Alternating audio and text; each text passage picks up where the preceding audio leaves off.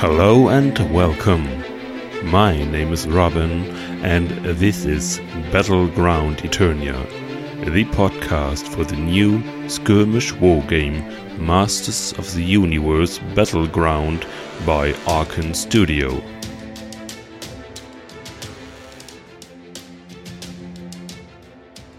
Hello again to the very first episode of the English edition of Battleground Eternia. My small personal podcast just about Masters of the Universe Battleground, the new skirmish war game from Archon Studio. I'm really, really happy to record this special episode. I was asked a lot why I do not publish my podcast in English because the audience is that much bigger.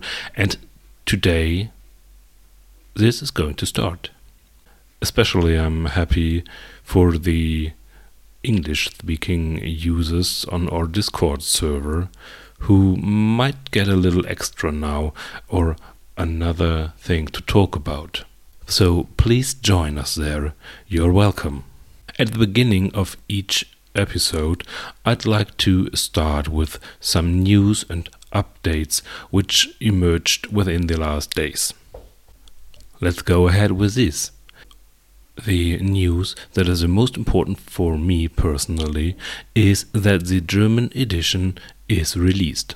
I already got my box and I was so happy to receive a free Battle Cat miniature with it. This was great. I already built all the miniatures and uh, primed them, and now, after my uh, holiday coming next week, I'm going to start to paint them. But this is not everything. The Polish edition is going to be released next week, and next week the pre order for Wave 1 is going to start, and it should be shipping in two weeks. So, today is June the 27th. It won't take that long till we've got our hands on the new expansions. At the last live stream, the content of those two coming boxes were shown. And man, it's a lot of stuff included there. As I've said, there will be two boxes one one perfection, one for the defenders and one for the evil warriors. And each box is going to include two miniatures. It's the sorceress and Teela for the defenders and Beastman and Scareglow on the evil side. Additionally, there will be some terrain in those boxes. It's two small flat hexes uh, with an unknown use for the evil warriors which I'm pretty sure is going to be difficult terrain.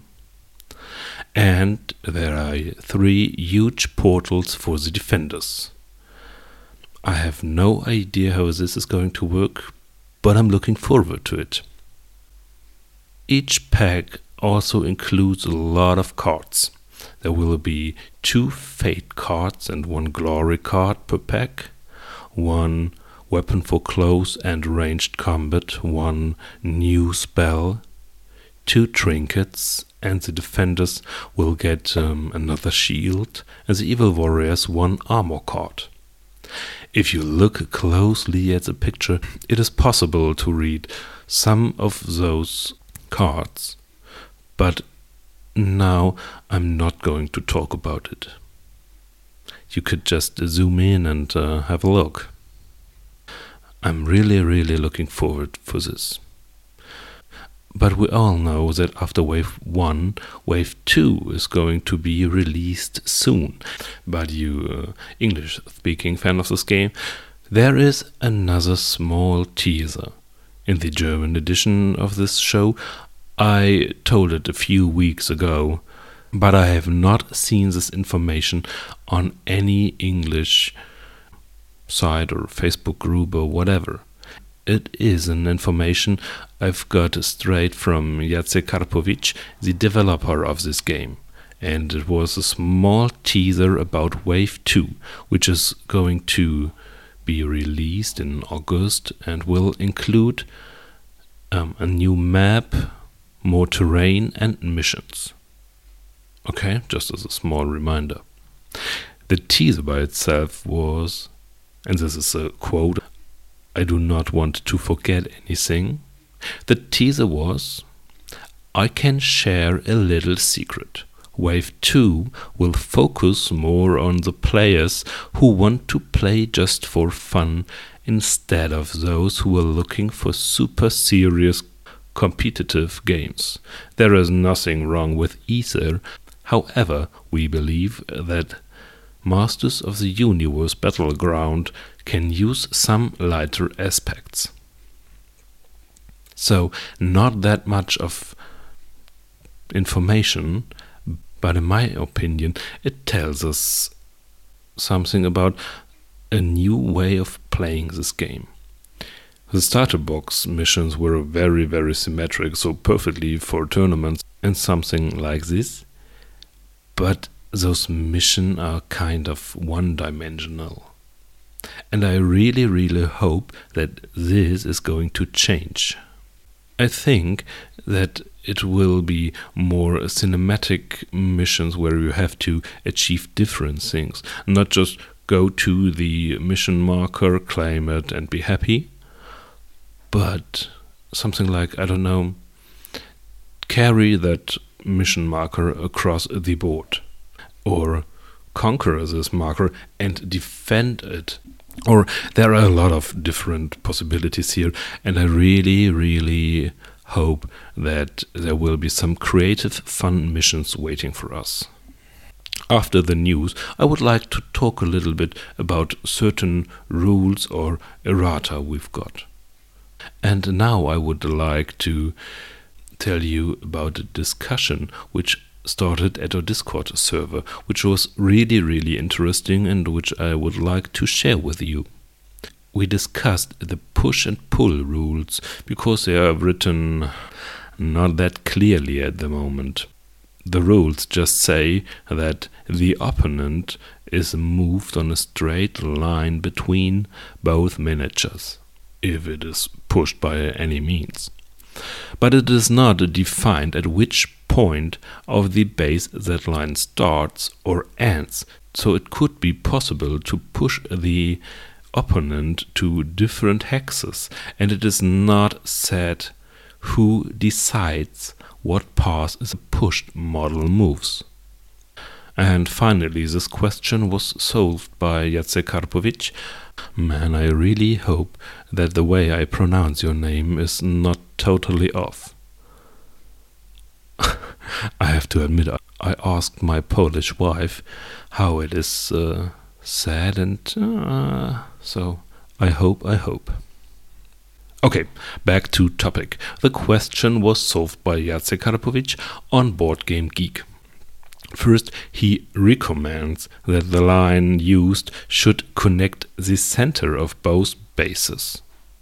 And the player who controls the pushing character decides the path taken, especially if there are multiple possible passes.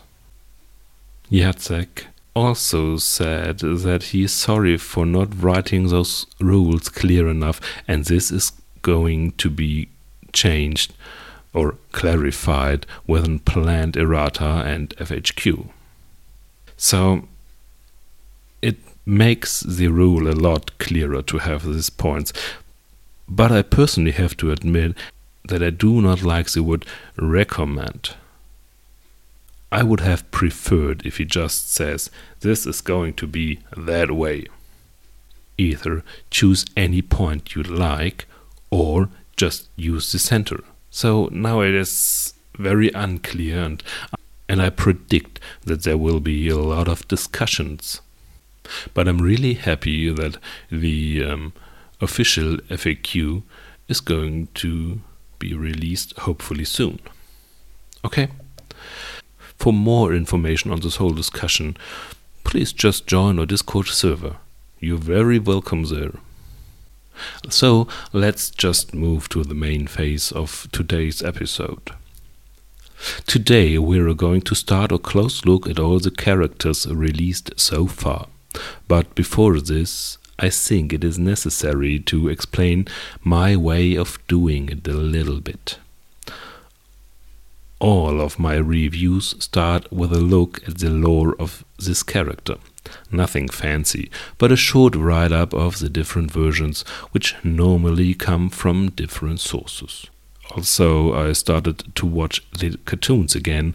My lore knowledge has faded within the last 30 years. So, most things I tell you about the model's background comes from the German page www.dark-universe.de, which is a very, very good source for anything of lore and the different characters from the Master's universe. And after talking about the lore, I'm going through all the stats of the model and explain its skills and have a look at its basic equipment and the different items it could choose from to understand what those stats mean and what this model is capable of. I will go on and talk about probabilities. This is very basic too, but it might give you some hint at what you want to achieve with this character and what to avoid.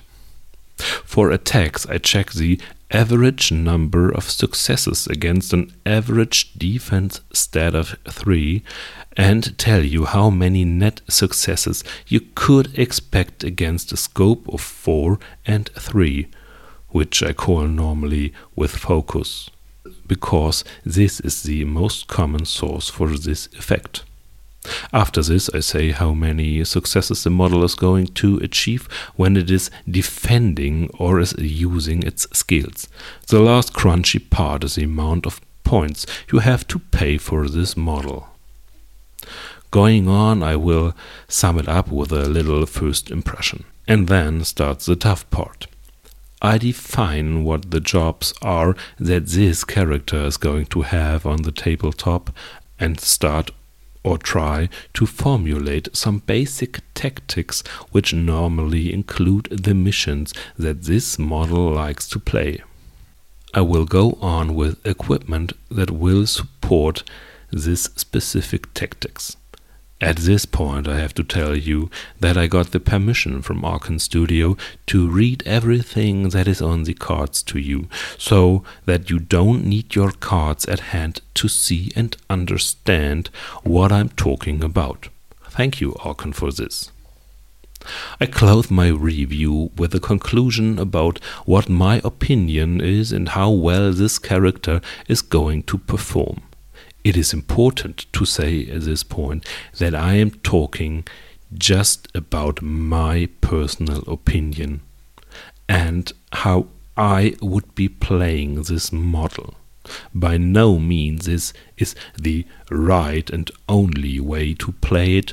There are probably a lot more ways to achieve victory with a model, and I would be glad if you tell me about your ways of playing it.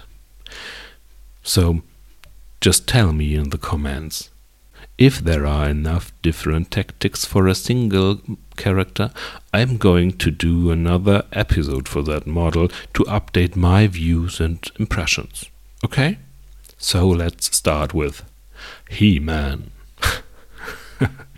He's known under a lot of different names strongest man in the universe, just as an example. But no matter how you call him, he is the hero of our childhood days, the core of the whole series, and so the centerpiece of this game. Or is he really? Let's have a look. There are different backstories for He Man, which depend on the sources you look at. There are the mini comics, which came as an extra with the action figure sets. In those, He Man was a hunter of one of the wood tribes which lived on Eternia. he was appointed by the sorceress to fight against Skeletor, the evil lord of destruction. Within the cartoons, this was changed to the ways we all know it, from a Saturday morning rituals. He Man is actually Prince Adam, son of uh, King Randor and Queen Marlena. He is rather known as a coward. But on his 18th birthday, he received a special gift from the sorceress, the Sword of Power. With this weapon, he should fully fill an old prophecy and fight the Lord of Destruction, Skeletor. When he calls upon the power, Adam is transformed into the greatest hero of all times, He Man. But there are just a few comrades who know this secret. His powers are limitless strength, and legendary is his sense of justice and helpfulness. But how does this translate to the battleground? So let's have a look at his stat card. He's got a health of 5, toughness 3, mind 3, power 3, perception 3, strange. Oh, damn, I hate that th. Uh, a strange of 5, movement of 5 or 8, and his abilities are I have the power. During any test, He-Man may re-roll one extra die for each mana spent on re-rolls. And the other one is superhuman reflexes. He-Man cannot receive mana from Fate or Glory card. If he gains focus, he also gains one mana. His basic equipment is the Sword of Power. It is a close combat weapon which is iconic. There is no modification for the number of dices and and for one success you will do one damage Three successes are needed for two damage, and with five successes, he does three damage to its opponent. Before attacking, he may spend up to three mana to gain one additional dice um, per mana spent. The items he could choose from is one close combat weapon, one ranged combat weapon, one shield, one armor, and two trinkets. He does cost 19 points, and his sword another 3 points, which you do not have to pay because you do not have to equip it. But as you probably know, He Man is the only model that could choose this item. Okay, so for the probabilities. During a melee, he will achieve an average number of 1.1 net successes, and with a focus marker it is raised to two net successes.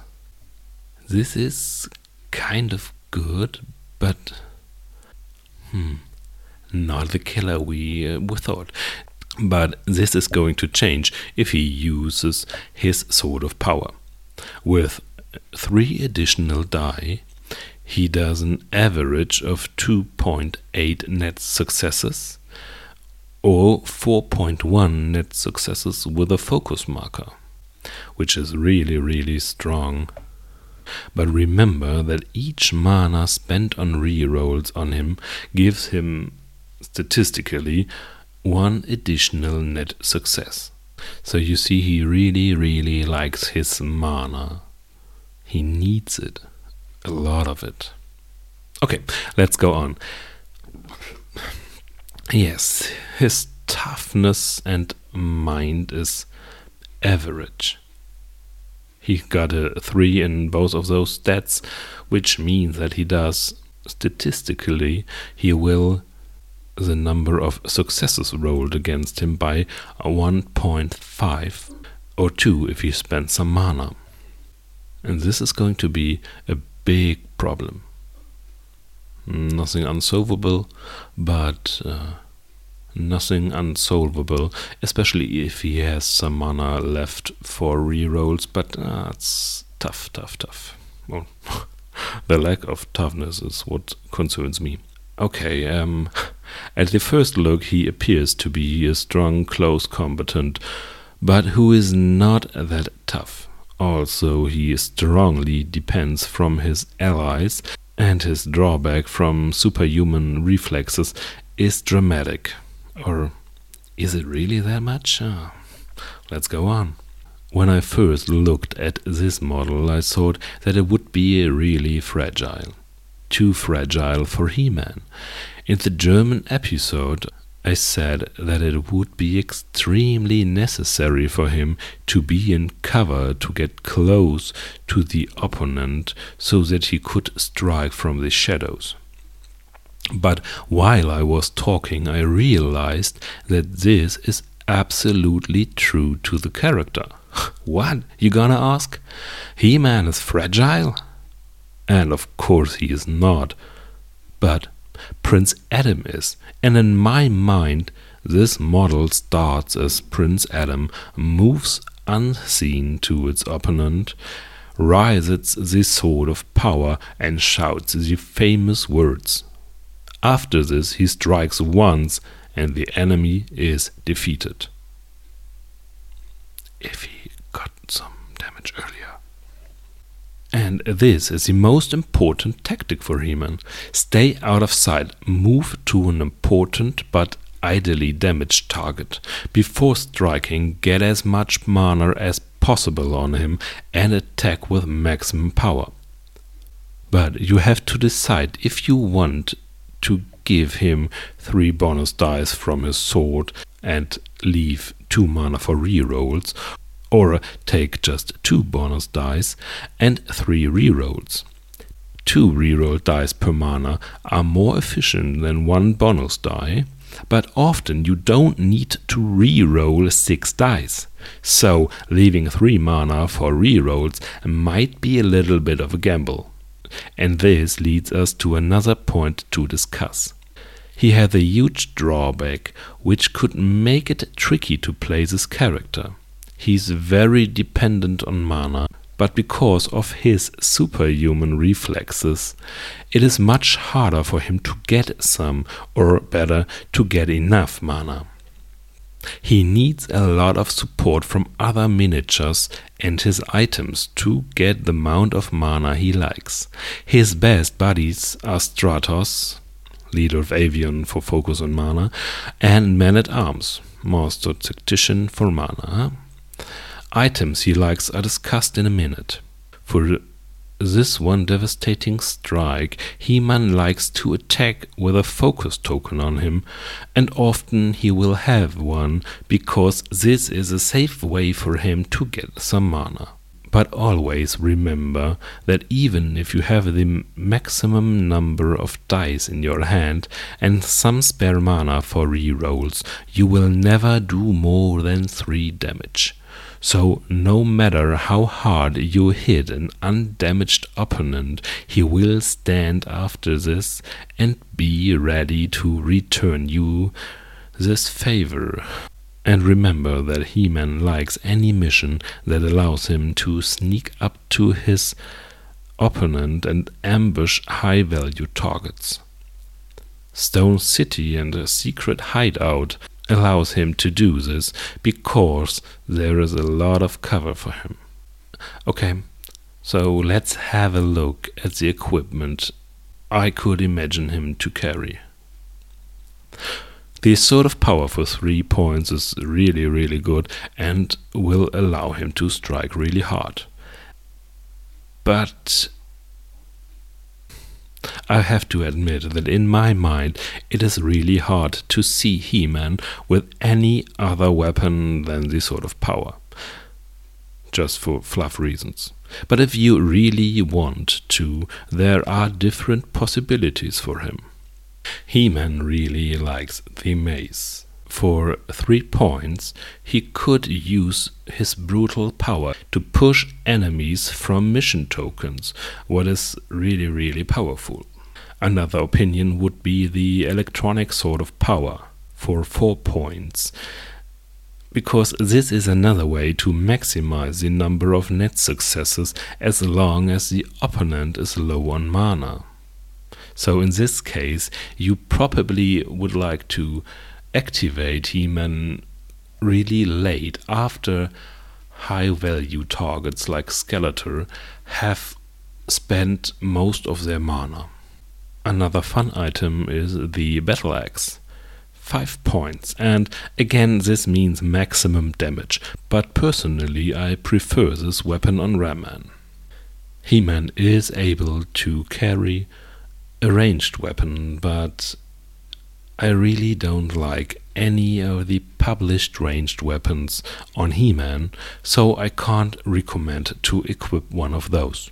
If you found the perfect ranged weapon, please tell me in the comments.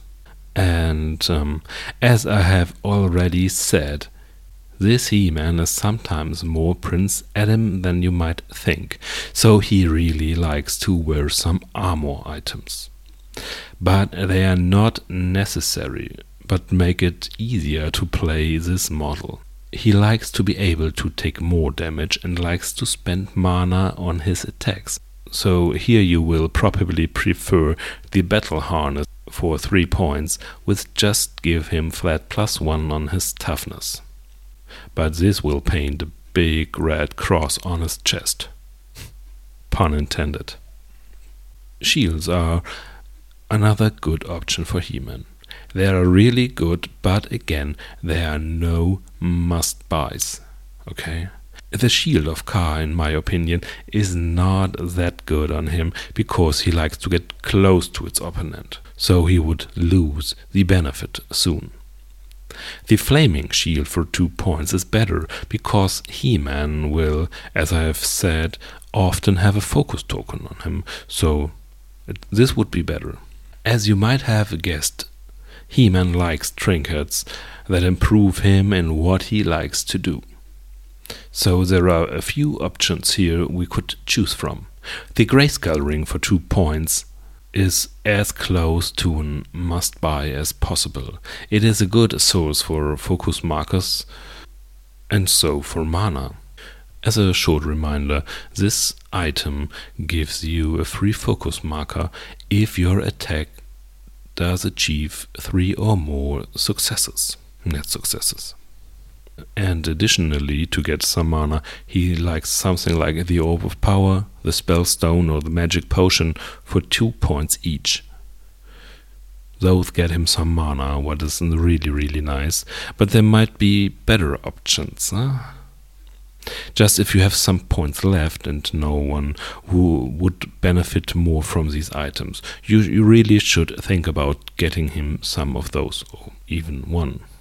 Another option I would like to tell you is the jetpack. It does cost 3 points, but it's really, really good for surprise attacks. He could jump 4 or 7 hex fields with it, and so he could uh, jump out of cover to attack. Again, there are better models for this item. But if you like, it is an option. And there is a complete different build, which I would like to tell you about as a side note. In that case, he, he would choose the Wheel of Infinity for two points and the Gem of Damage for two more points. And this will make him a lot more of a defender in that case, you maybe also would like to buy him the Terror Claws and just place him somewhere where the opponent has to engage him. But uh, it's something different, okay? Okay, that's it. In the original German episode on him, I found it quite difficult to judge this model because the game was so new. Now it is hard again because I really would like to like him, but on the other hand, he doesn't feel that powerful as he should. He has a huge disadvantage coming from his superhuman reflexes, but he is still a good character at the moment. This might be another problem, what a lot of models from starter boxes in different games tend to have. In a starter box, there are typically the most iconic characters from an IP, but often these characters are the least played because of newer characters simply become more powerful. Yes, the old feared enemy of power creep. And I fear that this could happen to He which is a destiny that he just does not deserve. So let us just hope that this will not happen or that there will be another version of him that fits more into the power level of the other newer characters. He is really strong and a hard hitting model, and a lot of people will enjoy him to play. But you have to be aware that he is not the He Man from the cartoons. He is not undefeatable, and if you play him too aggressive, he will not be on the battleground for too long. What might disappoint players.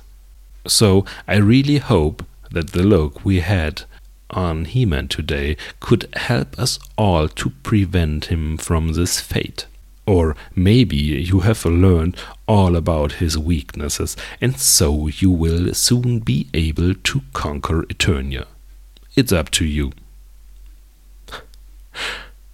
Hopefully, you have enjoyed this show. Feedback and critique is always welcome. Just write me an email at bg eternia at mail.de or leave me a comment wherever you found this show. Or, what I would prefer is just join us at our Discord server. The link is within the show notes. So, please join me again next time at Battleground Eternia.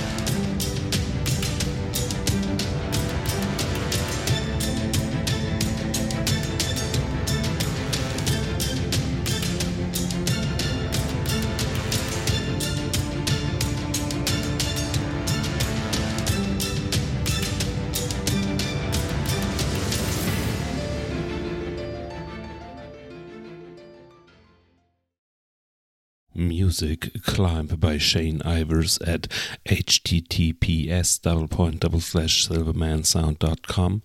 Sound effects obtained from https double point double slash zapsplat.com.